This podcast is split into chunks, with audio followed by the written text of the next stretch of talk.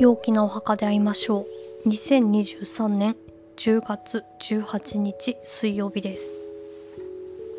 今日はですね、えー、一粒万倍日です。ございます。一粒万倍日は物事を加速させ結実しやすいエネルギーに満ちた日ということで、えー、何か始めたことが何倍にも大きくなるという開運日です。はい。種まきに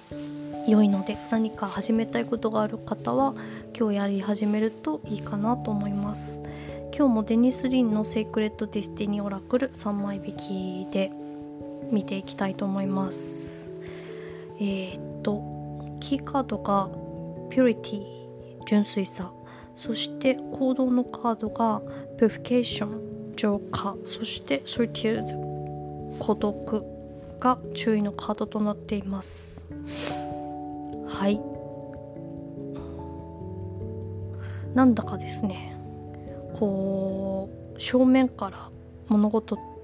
と対峙するっていうような感じがします。全体的にこのカードの感じから。うーん本当にその何かこの見つめなきゃいけない物事をちゃんとこの見据えて向き合ってというような、えーと、イメージなんですけれど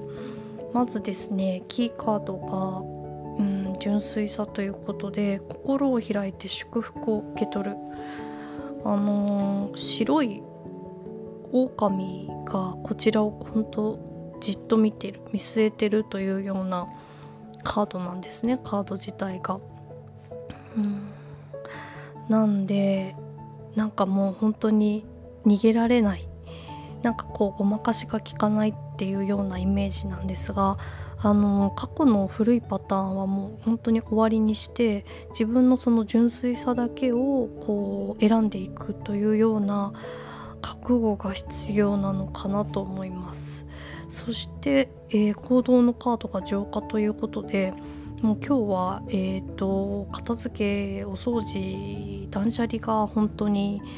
えー、いいいいですね。本当にもう何て言うのかな。こう実際の部屋とかお家の片付けもですしあとはその古いエネルギーを解放してでこのフレッシュなエネルギーを招き入れるというような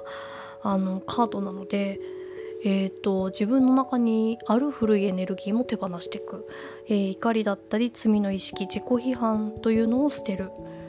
というのが必要かなと思います。そしてこの注意のところで、えー、孤独のカードなんですね。昨日おとといとコミュニティのカードが出ててそこからの孤独ということでこう何か他人ではなく自分を信頼するっていうのが大事なのかなと思います。で自己変革の意味もあるのでなんか今日は本当にその何かもう過去のもう本当に古くなってしまってるものあのー、うんもう古臭くってえーと、今必要ない今の自分には必要ないものっていうのはもう全部手放すものでもその、うん、精神的なものでもっていうようなことをこう意識するといいかなと思います。潜在意識のところでこう流れに乗るというようなカードが出てるので本当に新しい流れにこう乗っていくというようなことを意識するといいんじゃないかなと思います。はいそんなわけで今日はお掃除頑張りましょう。良い一日をお過ごしください。